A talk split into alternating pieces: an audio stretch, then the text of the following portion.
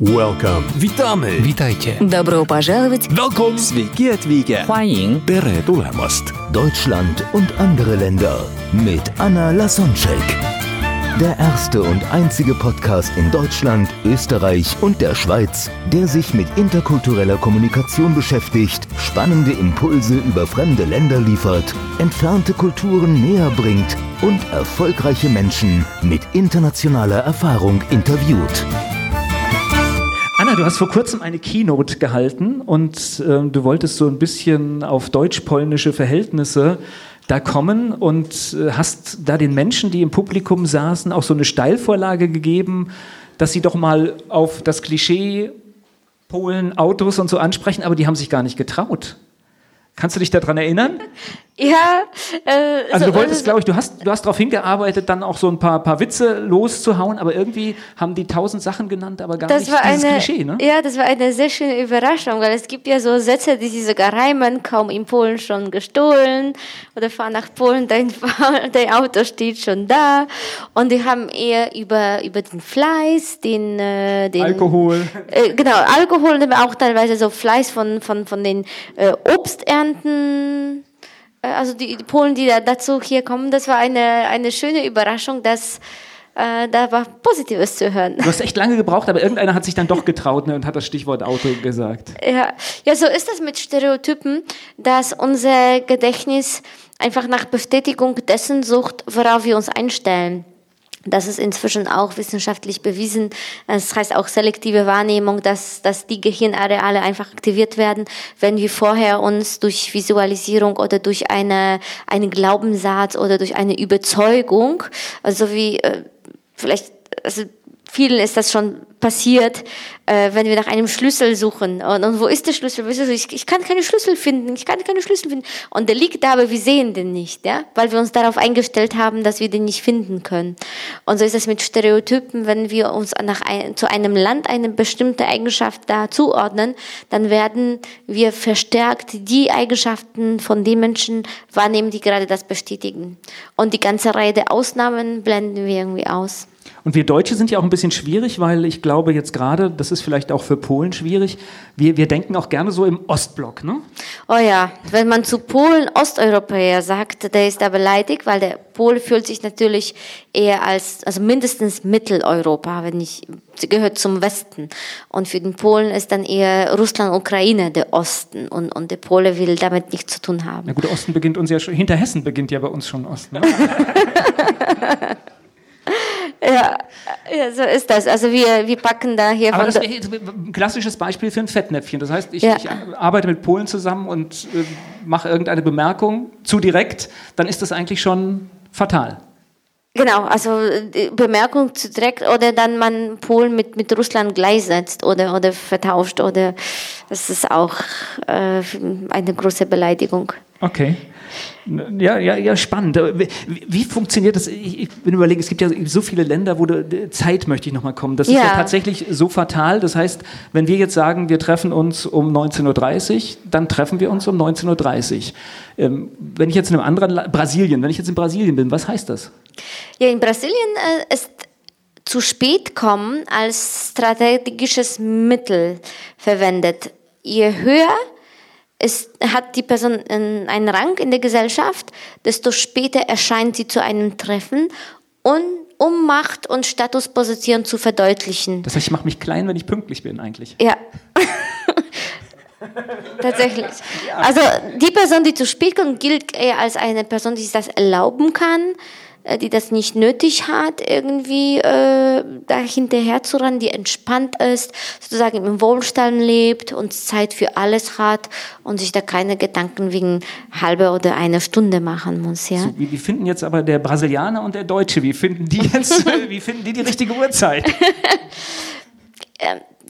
da, ich, ich behalte da nicht so auf eine jetzt, äh, dass wir Durchschnitt draus machen, sondern wenn wir den Menschen mit Wertschätzung und äh, auch wenn das ein bisschen kitschig klingt, also mit, mit Liebe und, und Wertschätzung, mit Respekt begegnen, dann können wir einfach ganz offen, aber sehr vorsichtig und höflich über diese Sachen sprechen, weil, weil Deutsche beharren darauf, oft Sachen zu klären und das, wenn wir das aber so sachlich und trocken machen, dann beleidigen wir da jemanden. Wenn wir das aber mit Witz und mit so einer Neugier eines Kindes machen, nach dem Motto, ja, ich weiß, bei euch ist es so und so, es ist nicht so wichtig, was wir sagen, sondern auch, wie wir es sagen. Das ist sowieso in der Rest der Welt ähm, viel, viel wichtiger, wie wir etwas sagen. Und um noch auf Details zurückzukommen, in Deutschland, in unserer Gesellschaft, westlichen Gesellschaft, sehen wir Zeit als eine Linie. Das heißt, jedes Ereignis, jedes Datum kommt nur einmal vor.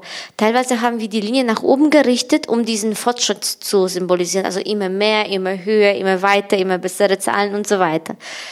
Und in zum Beispiel buddhistischen Kulturen sehen wir Zeit eher als Kreis. Das heißt, ja, wenn nicht heute, dann morgen.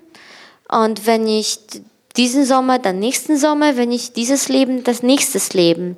Also die, die empfinden, oder vielleicht nicht nur Kreis und Zeit als Spirale, dass wir immer auf einer höheren Stufe uns entwickeln, aber Sachen kommen und Sachen gehen, wie zum Beispiel Jahreszeiten oder Leben. Und klar haben die dann innerlich ganz eine andere Einstellung und Umgang mit der Zeit. Die können dann viel mehr in sich ruhen. Und deswegen vielleicht boomt auch Yoga gerade in Deutschland. Und wir gucken uns von anderen Ländern viele Sachen ab. Und das finde ich so spannend an den vielen Reisen, weil dadurch, dass wenn wir merken, wie uns deutsche Kultur programmiert und beeinflusst, das ist wie so eine Zwiebel. Wenn wir das so Stück für Stück rausnehmen, dann merken wir dann, wie wir wirklich leben wollen. Wenn wir diese deutsche Gesellschaft nicht hätten und wenn wir nicht die Nachbarn hätten und, und, und, und Eltern und das System, das uns sagt, was richtig, was falsch ist, sondern dadurch, wenn wir Austausch mit anderen Ländern zu, haben, dann können wir überlegen, wie will ich wirklich leben? Was halte ich wirklich für, für,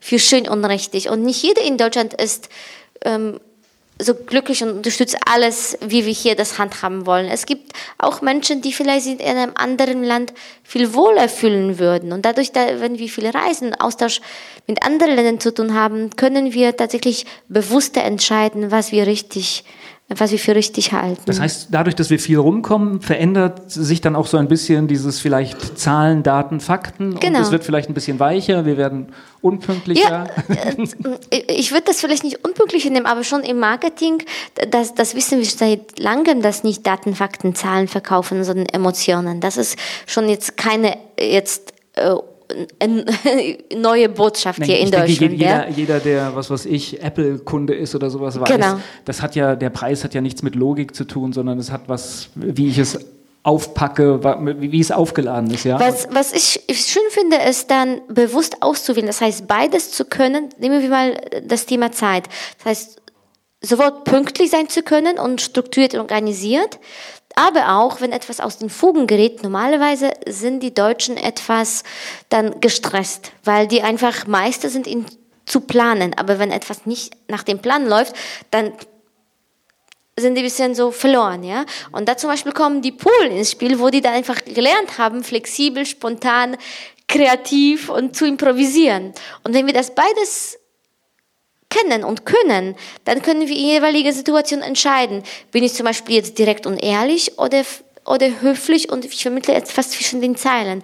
Wenn ich nur eine Extreme kann, na dann beraube ich mich selbst um die Wahl der Möglichkeiten. Es gibt auch so einen Satz, die Person führt, die die Flexibilität im Verhalten hat. Das heißt, die, die ist nicht nur äh, konditioniert auf diese Aktion so zu reagieren, sondern bewusst auswählen kann, wie will ich gerade auf diese Situation reagieren. Will ich gerade ne, zum Beispiel mich ärgern, will ich das als Witz antworten, will ich vielleicht einfach äh, traurig äh, mich zeigen.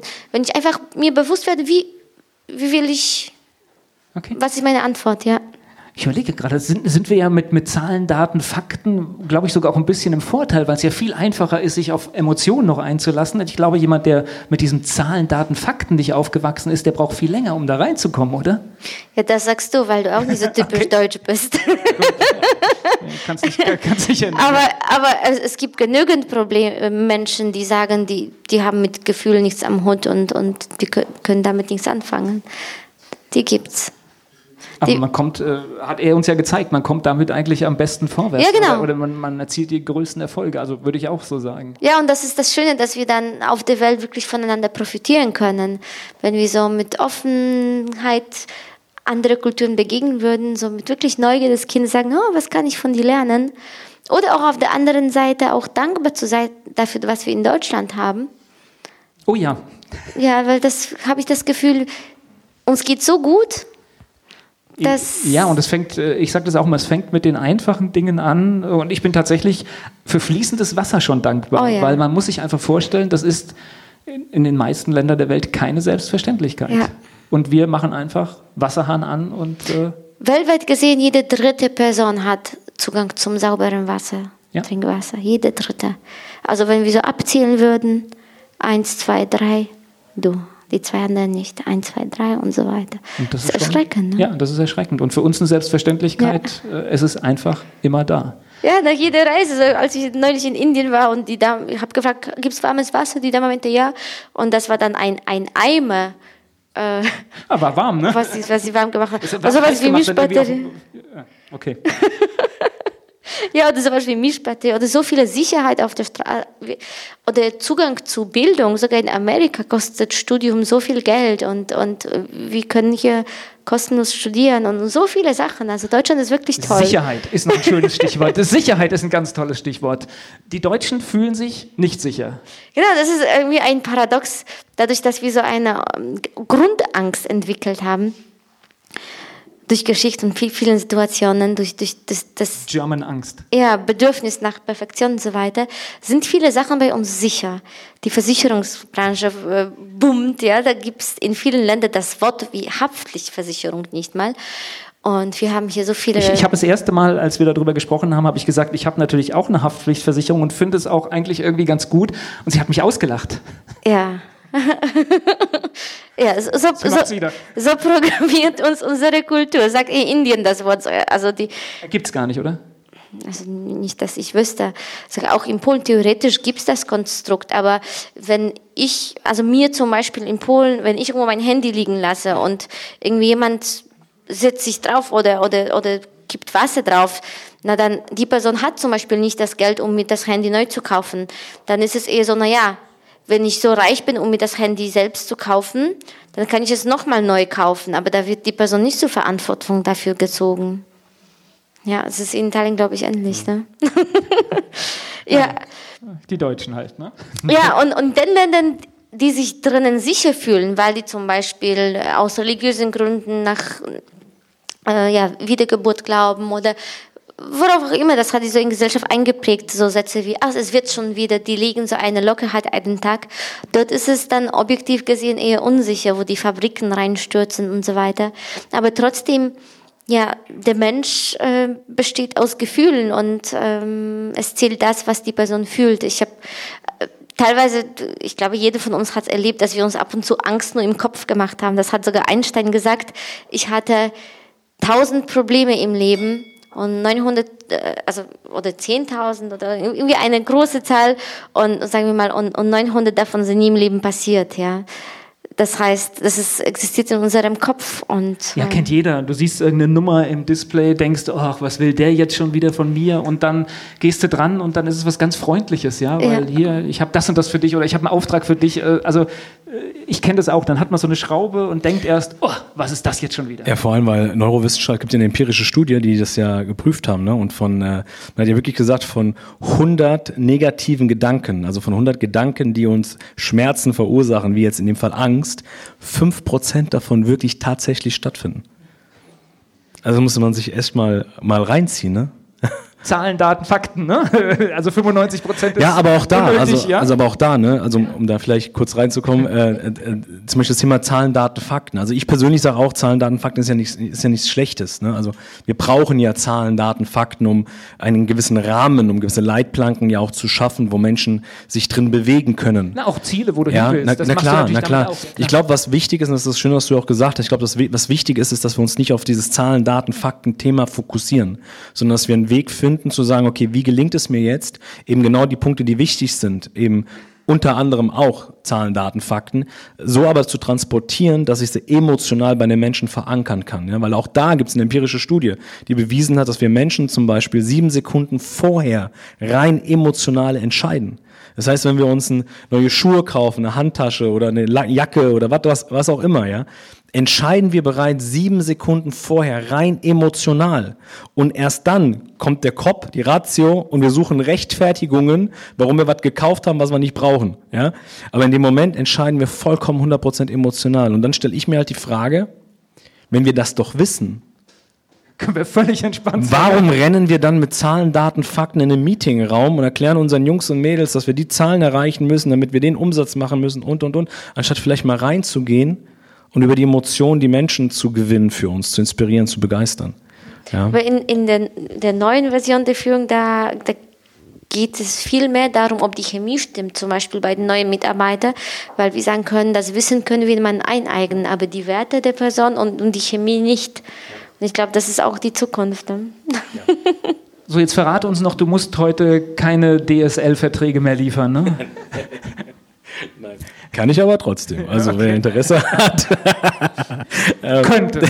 Nein, also ich bin, ich bin, ich bin, ähm, also das, was mich erfüllt, ist äh, auf den Bühnen stehen und sprechen. Ich bin Public Speaker und äh, ja, stehe dann so vor, vor Tausenden von Menschen und spreche eben genau über dieses Thema, weil das Versprechen löse ich ein. Ne? Und äh, weißt du, meine Tochter steht, ist im Endeffekt für mich auch so ein ein Überbegriff, ein Synonym, sage ich mal, für, für, die, für die Generation, für die neuen Generationen, die wir heute haben und für die, die kommen. Weil der eine andere kennt das, dass gerade, wenn wir jetzt so die Jungs und Mädels uns anschauen, die ich sage jetzt mal nach 79 geboren sind, also diese typische Generation Y oder Generation Z, die ticken anders. Ja, ich bin so ein Kind der 90er. Also wir ticken komplett anders. Und ich sitze manchmal auch da und gucke mir meine Jungs und Mädels an und denke mir so, Alter, ja, wenn ich mich so verhalten hätte damals, hätte ich von meinem alten links und rechts eine gekriegt, ja.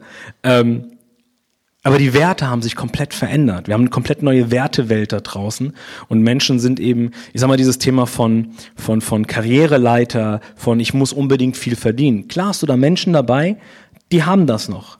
Aber die Masse ist wirklich so unterwegs, dass sie sagen, hey, ich will einen Job, wo ich mich drin selbst verwirklichen kann. Ich will ähm, eine Bedeutsamkeit haben in dem Unternehmen. Und ich bin und tatsächlich weit, weit, weit vor Geld. Und ganz, ganz weit vor Geld. Nochmal, Geld ist wirklich nur ein Mittel zu etwas. Finde raus, warum deine Jungs und Mädels bei dir im Unternehmen sind. Es ist nicht das Geld. Und Karriere wird heute auch keiner machen. Du siehst es heute. Wir haben heute, also man spricht ja auch zum Beispiel damals, der eine andere kennt das vielleicht, dieses äh, Work-Life-Balance. Ja, also ich muss dann um 19 Uhr ich Feierabend, dann bin ich zu Hause, dann trinke ich erstmal mein Bier und dann mache ich die Füße hoch und dann ist Arbeit erstmal. Das gibt's heute nicht mehr. Heute spricht man von Work-Life-Blending. Das heißt, die Menschen, also damals, mein Chef damals, also noch bevor, also noch als ich dieser Terminator war, ne, da hat man mir gesagt, Herr Schibetta, Sie sind hier, um Ihren Job, Ihr Job zu machen. Wir werden niemals Bier gemeinsam trinken gehen. Dafür sind Sie nicht hier und dafür bin ich auch nicht hier. Heute ist es normal, dass du mit Freunden in einem Unternehmen arbeitest, dass du nach dem Unternehmen mit deinen Freunden auch mal irgendwo draußen am See äh, einen Tee trinkst äh, jetzt und die Veganer und Vegetarier essen dann halt Grünzeug. So. Und die sitzen dann alle halt da und äh, unterhalten sich. Ne? Und am nächsten Tag gehen sie wieder auf die Arbeit und arbeiten weiter. Oder arbeiten, da gibt's nicht wirklich eine Zeit. Ich fange heute um acht an und bis da, sondern teilweise arbeiten die um, um ein Uhr nachts, zwei Uhr nachts, drei Uhr nachts, pennen bis elf und was weiß ich. Das ist einfach diese, diese Wertegestaltung, die wir heute haben. Und wenn du mit dem alten Denkmuster da reingehst als, als Führungskraft, deswegen, ich mag das Wort Führungskraft nicht, weil ich war eine Führungskraft. Ich habe mit Kraft geführt. Ich habe Kraft auf Menschen ausgeübt. Mit Druck, Angst. Ich habe Druck, Druck gemacht.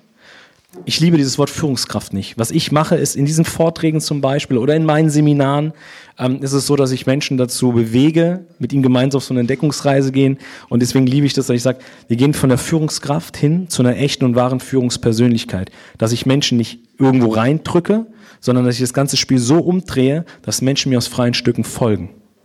So, und jetzt erklär mir nochmal dein Motto. Lead like a Rockstar. Lead like a Rockstar. Wie ein Rockstar. Ich glaube, da kriegen ja manche Unternehmen die Krise, wenn sie das hören, oder? Weil du es gerade sagst, ich habe da, das ist gar nicht so lange her. Ich war gerade bei einem, bei einem großen Wirtschaftsverband auch gewesen, also von, bei einem großen Unternehmen in einem Wirtschaftsverband. Äh, einer der größten Telekommunikationsanbieter hier bei uns im deutschen, äh, im deutschen Raum. Und äh, bin da hingefahren, komm rein und da kommt der Geschäftsführer runter. Ja? Also auch da wieder typisches Klischee, schöner Anzug, Stecktüchlein hier drinne, ja, und alles, was, schön lackierte Schuhe und alles, alles super, ne? Und dann kommt er die Treppe runter, sieht mich in meiner Montur, damals noch hier zerrissene Jeans und so und Nietenschuhe und so weiter, und dann sieht er mich und sagt, hm, also Sie sind hier dieser, dieser, dieser Rockstar-Typ da. Nicht so, schönen guten Morgen, ja, das bin ich. Sagt er, ja, das, was Sie hier vorhaben, Herr Schiebetter, ich habe keine Ahnung, was Sie mit meinen Leuten hier gemacht haben. Aber das, was Sie hier vorhaben, das wird hier nicht funktionieren. Hier müssen Leute abliefern. Und ich will ja keine Rockstars, tätowierte Drogenabhängige, die jeden Tag äh, auf die Barrikaden gehen und so. Das brauche ich hier nicht. Und dann habe ich Folgendes gemacht. Und dann darf sich gerne jeder eingeladen fühlen, jetzt dieses Spiel mit mir zu machen. Ich habe ihn gefragt, gibt es einen Lieblingsmusiker, eine Lieblingsmusikerin oder vielleicht sogar eine Band, die sie als kleiner Kind gerne gehört haben, vielleicht sogar noch heute. Schaut er mich an und sagt, Rolling Stones. Ich so, ah, wie geil ist das denn? Sagt er, ja. Sag ich, okay. Mal angenommen, sitzen im Auto. Und Sie hören gerade dieses Rolling Stone Album. Und da laufen zehn Lieder.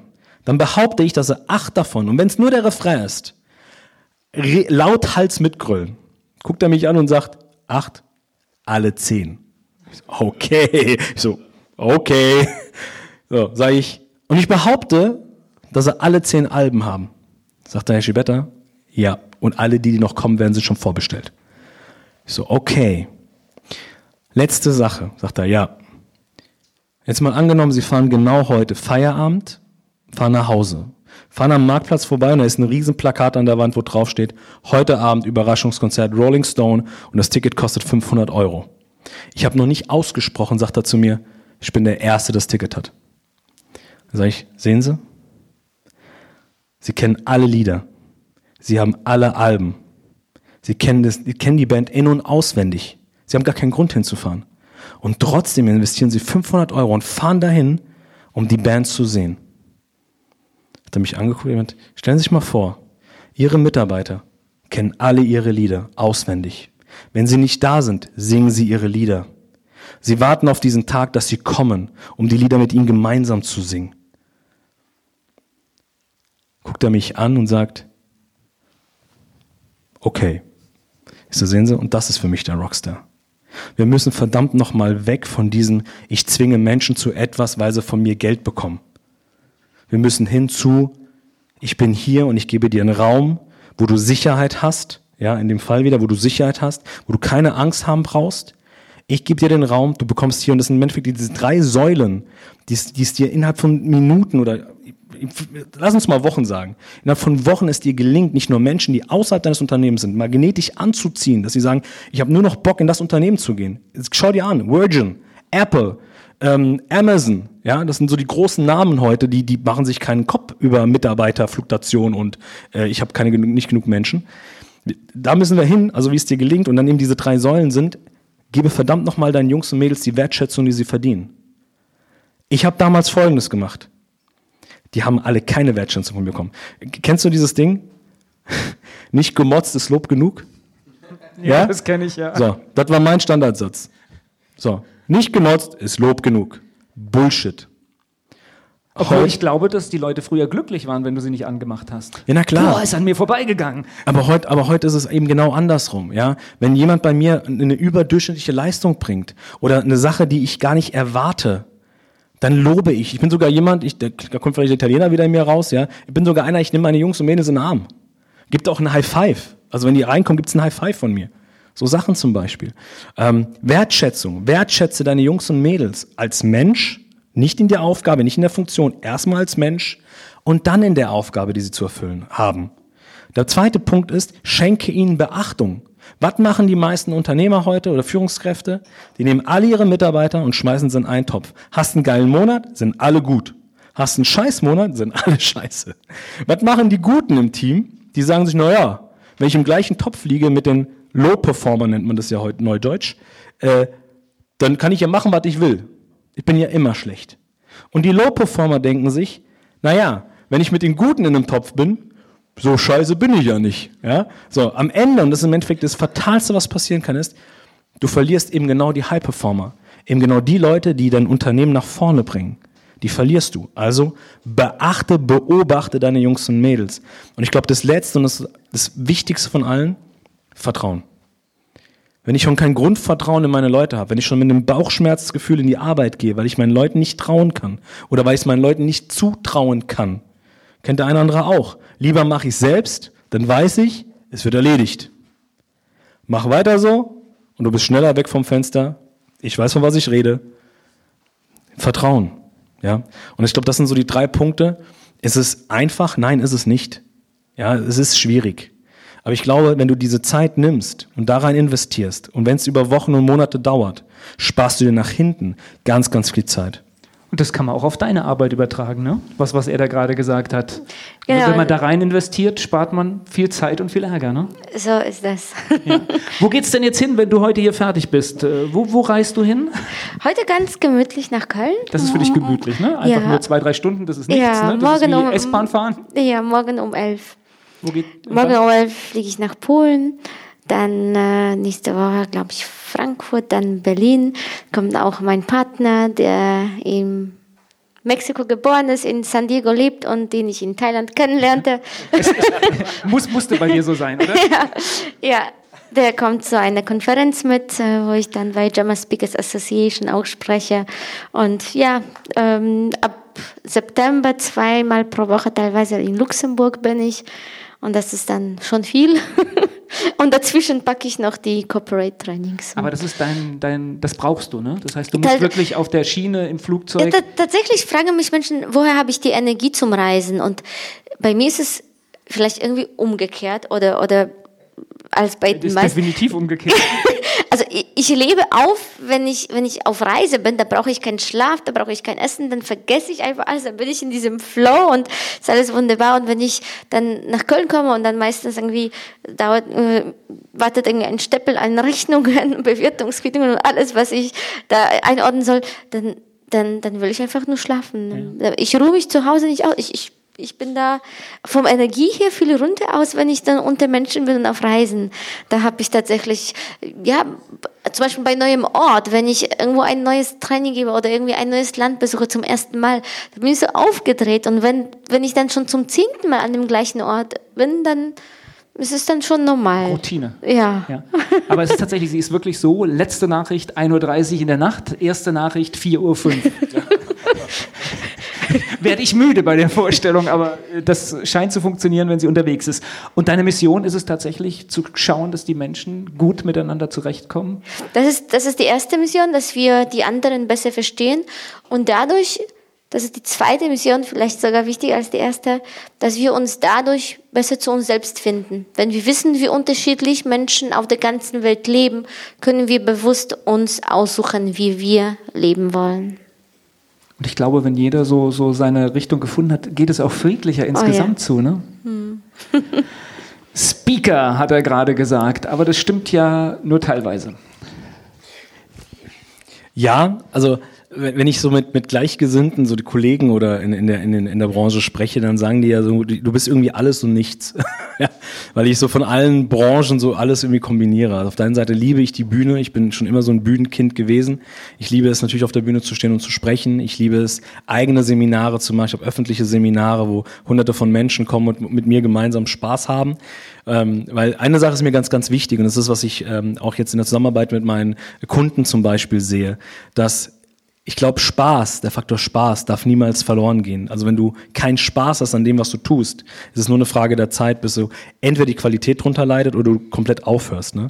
Und das ist eben so eine Sache, die bei mir eben ganz, ganz groß ist. Und ich habe einfach irgendwann gemerkt, dass eben wie das Thema Emotionen ich sofort die Musik mit reinbringe. Also in allem, was ich mache, in meinen Vorträgen, ja, singen die Menschen am Ende mit mir gemeinsam ein Lied zum Beispiel. Ne? Also ich habe jetzt bei Gedankentanken gesprochen, das ist ja so die größte Speaker-Bühne, die du in Deutschland bekommen kannst. Und dann haben da mal so äh, knapp 800 Unternehmer, Führungskräfte, Selbstständige und werdende Selbstständige dann alle wirklich auf der Bühne, unter der Bühne, links von der Bühne, rechts von der Bühne, wirklich da gestanden, gesessen und haben mit mir gemeinsam äh, Lieder gesungen, ja, die eben nach vorne gehen, die nach vorne gerichtet sind. Du hast das Wort heute, dein, dein Liedermacher, gar nicht benutzt. Noch gar nicht, gell? Und das Schöne ist, dass ich dann irgendwann mal, ähm, erstmal wurde es mir immer wieder zugetragen, ne? Und dann haben wir irgendwann da gesessen und haben gesagt, okay, wer bin ich denn überhaupt? Ne? Das ist auch so eine Frage. Wie willst du in Erinnerung bleiben? Wer bist du? Und dann fand ich es so schön, dass ähm, dann wirklich von, von Menschen, die mit mir zusammen, also sehr mit mir, zu, äh, sehr nahe bei mir sind, sagten, hey, du bist so der Liedermacher. Und ich habe dann da gesessen und gesagt, so Liedermacher.